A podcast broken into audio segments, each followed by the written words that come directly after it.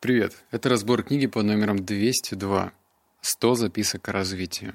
В этом выпуске тебя ждет 6 выводов, но это не значит, что сколько, 94 вывода не будут мной затронуты будут. Просто некоторые я посчитал нужным скомпоновать, какие-то чуть-чуть обрезать, ну и, в общем, сделать такую компиляцию из полезного подкаста. Если бы я тебе зачитывал все 100 выводов, ну что ж, тогда бы, наверное, тебе пришлось бы завестись самоваром чая и очень долго меня слушать.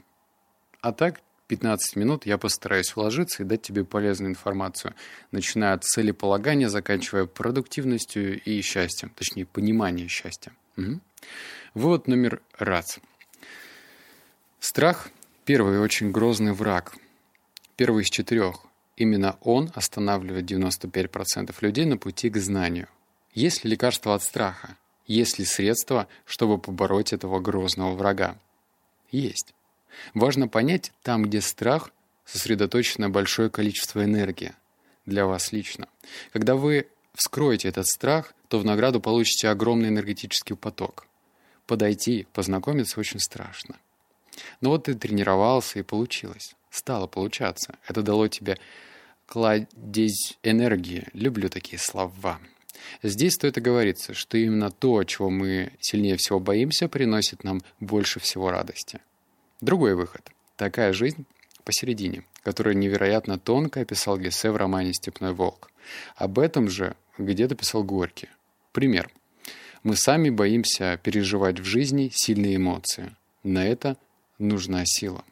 У Кастанеды Дон Хуан говорит «не уступать». То есть, несмотря на страх, не бросать. Не бежать от своего страха, смотреть ему в лицо.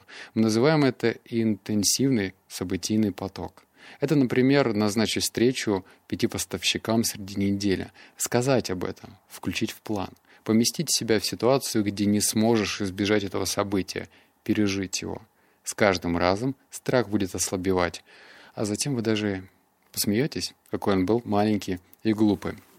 Забавно, но вот сейчас в этом подвыводе э, собрано несколько эпох. Это тебе и Кастанеда, это тебе и Горький, и это и Гессе. И любопытно, что, казалось бы, столько уже написано, столько уже сказано о страхе. И даже те люди, мудрецы, крутые предприниматели, да кто угодно, кто достигал своих целей, говорят, вот смотри, по ту сторону страха ты обретешь значительно больше того, чего у тебя нет в данный момент, а ведь ты боишься. Страх — это ведь такой эфемерный забор. Он существует только в голове. Столько об этом говорят. Но кто в действительности, когда с ним сталкивается, перепрыгивает через этот забор или ломает его, блин, с ноги. Наверное, не так много людей. И я сейчас это перечитываю и ловлю себя на мысли, что я, блин, тот еще мудила, который должен просто, не знаю, как отче наш, запомнить эту присказку и напоминать себе его в те моменты, когда я боюсь. М? Вот номер два. А, воспринимайте все проблемы как норму. Чем больше проблем в вашем бизнесе, тем лучше. Спасибо, да? Угу. Проблема — это явные задачи, которые понятно, как решать.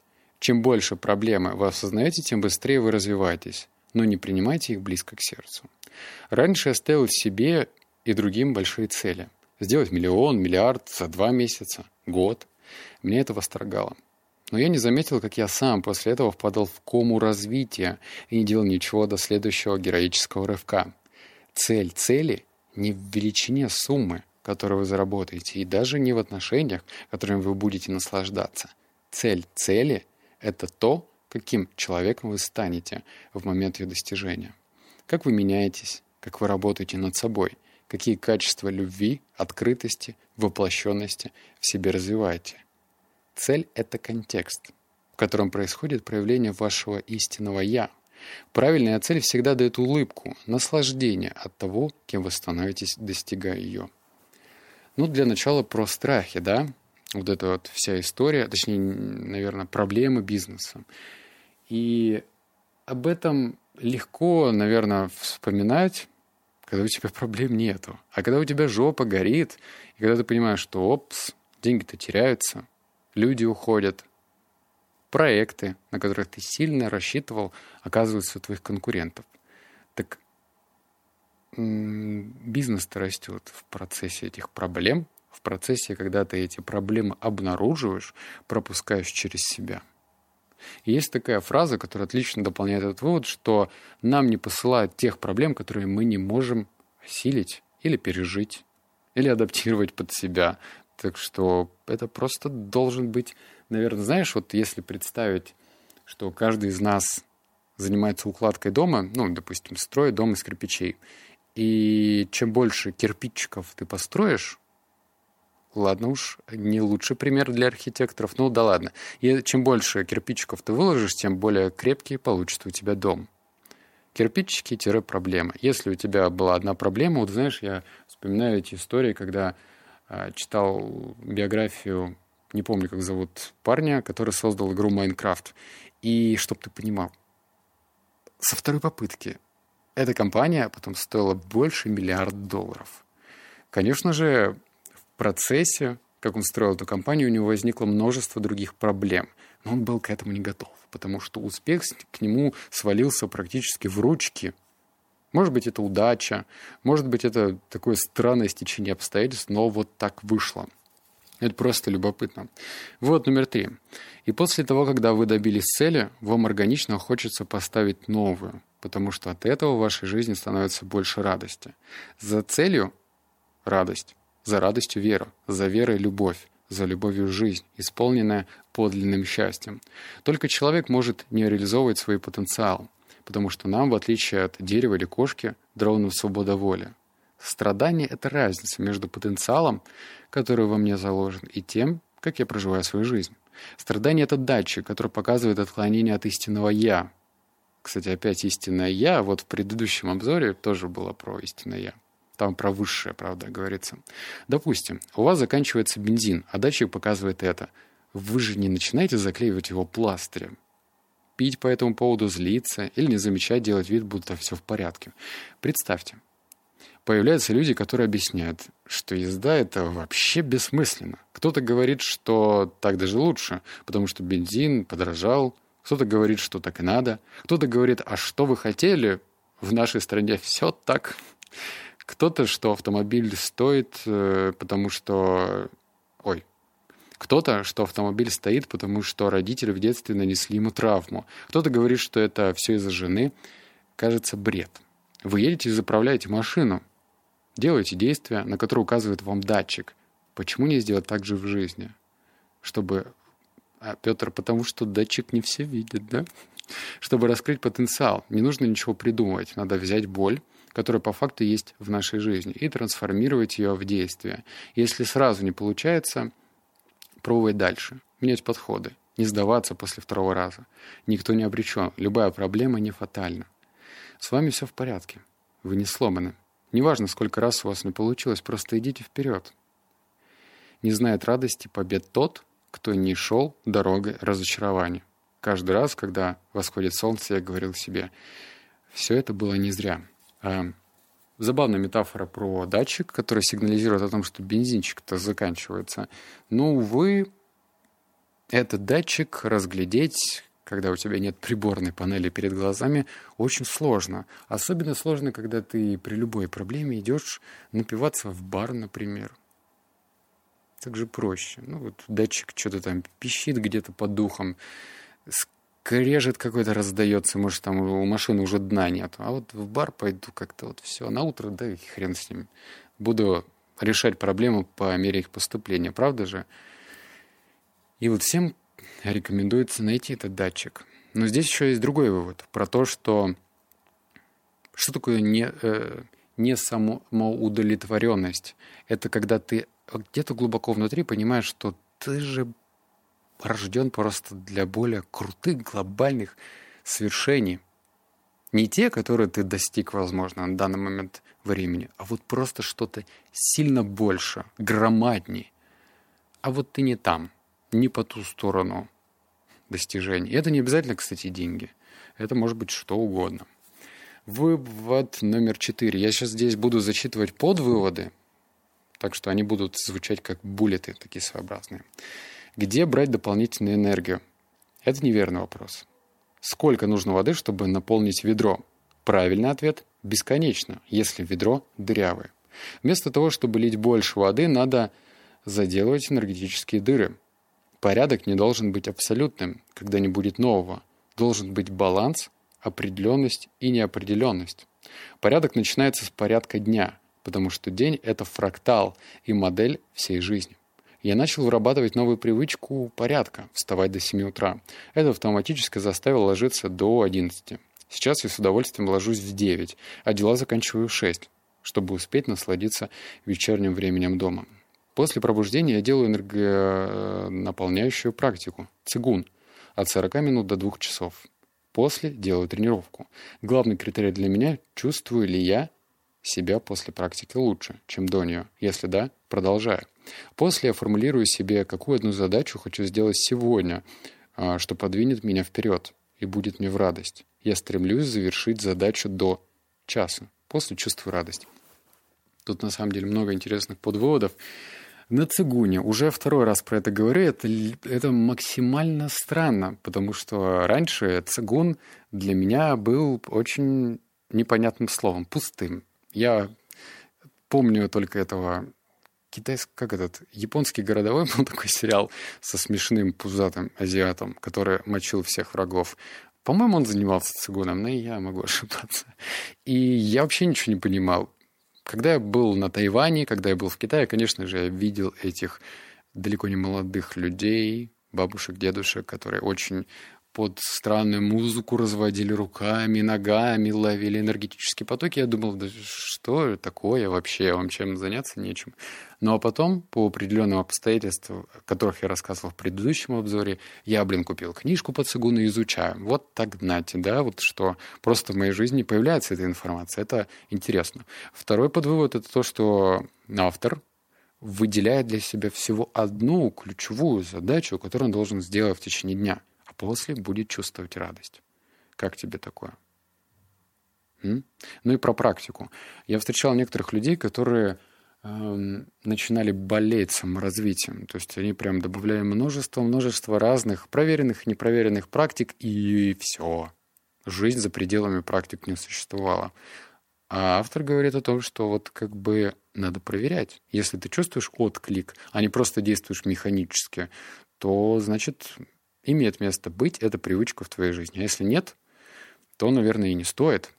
Вот кто-то там про кето-диету, например, или про какое-то интервальное голодание, или можно вообще полное голодание делать. Если твой организм дает тебе обратную связь в виде энергии, какое-то чувство жизни, то значит работает. А если нет, то нет.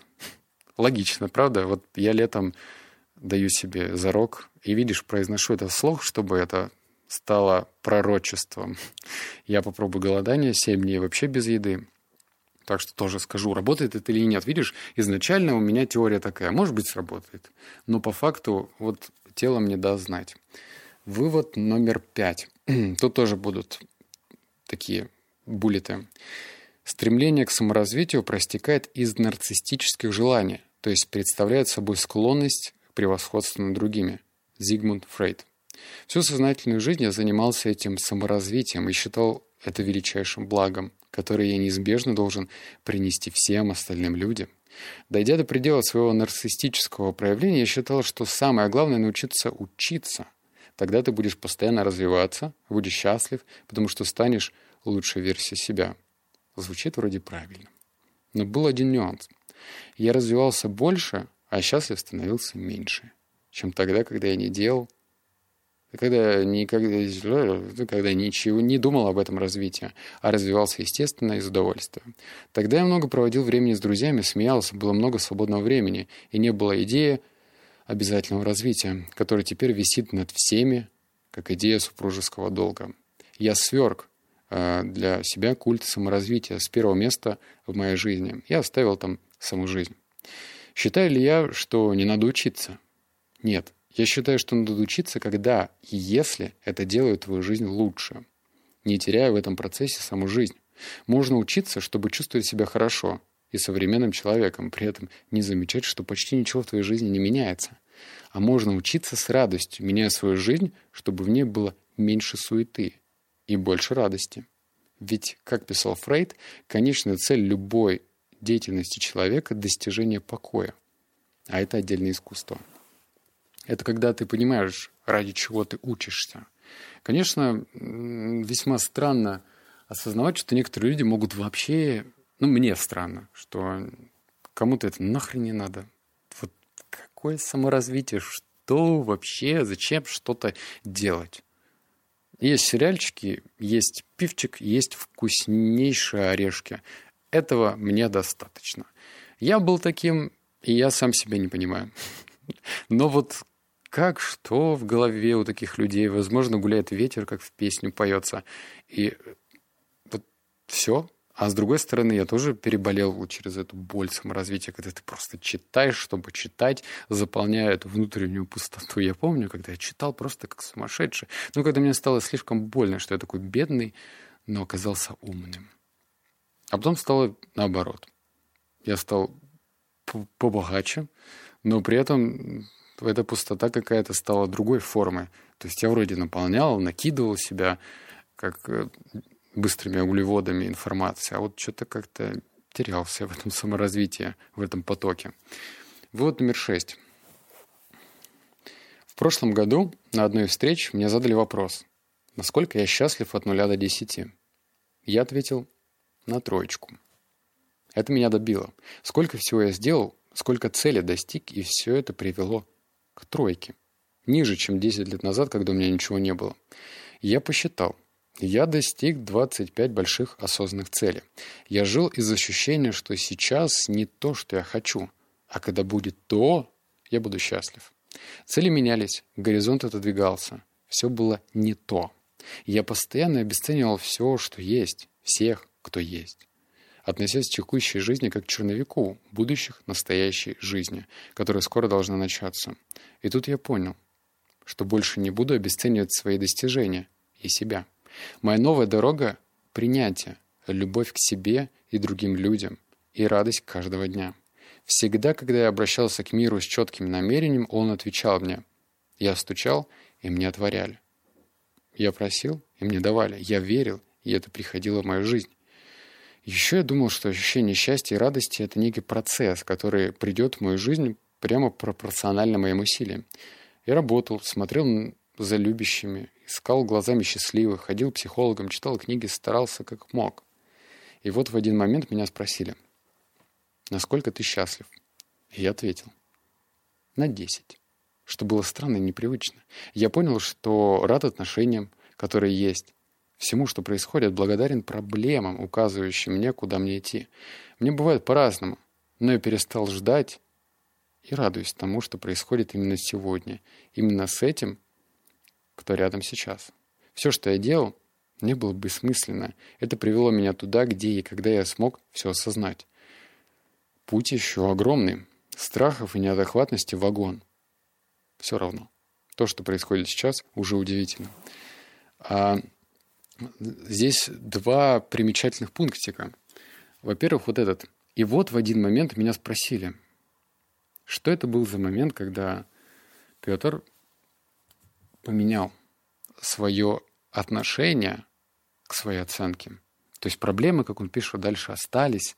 Сложные задачи остались, сложные люди. Вот это все, все, все осталось. А поменялось мироощущение.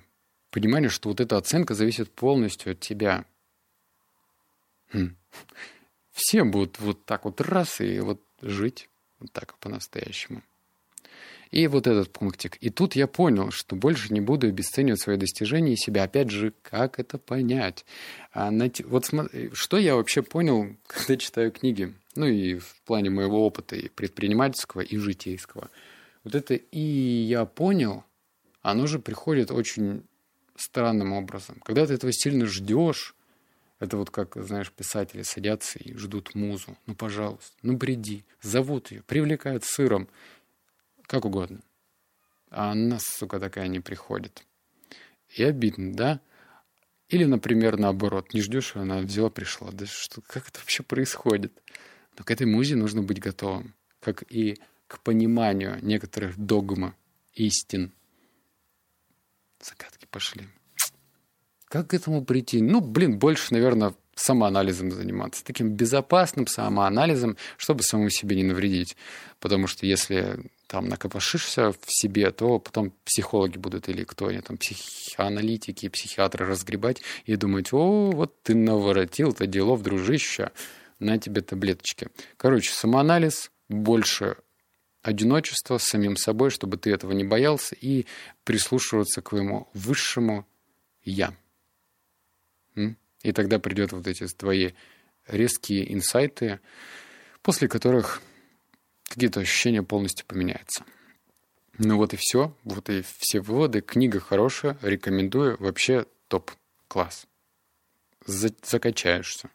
Обнял, поцеловал, заплакал. Услышимся с тобой в следующем обзоре. Пока.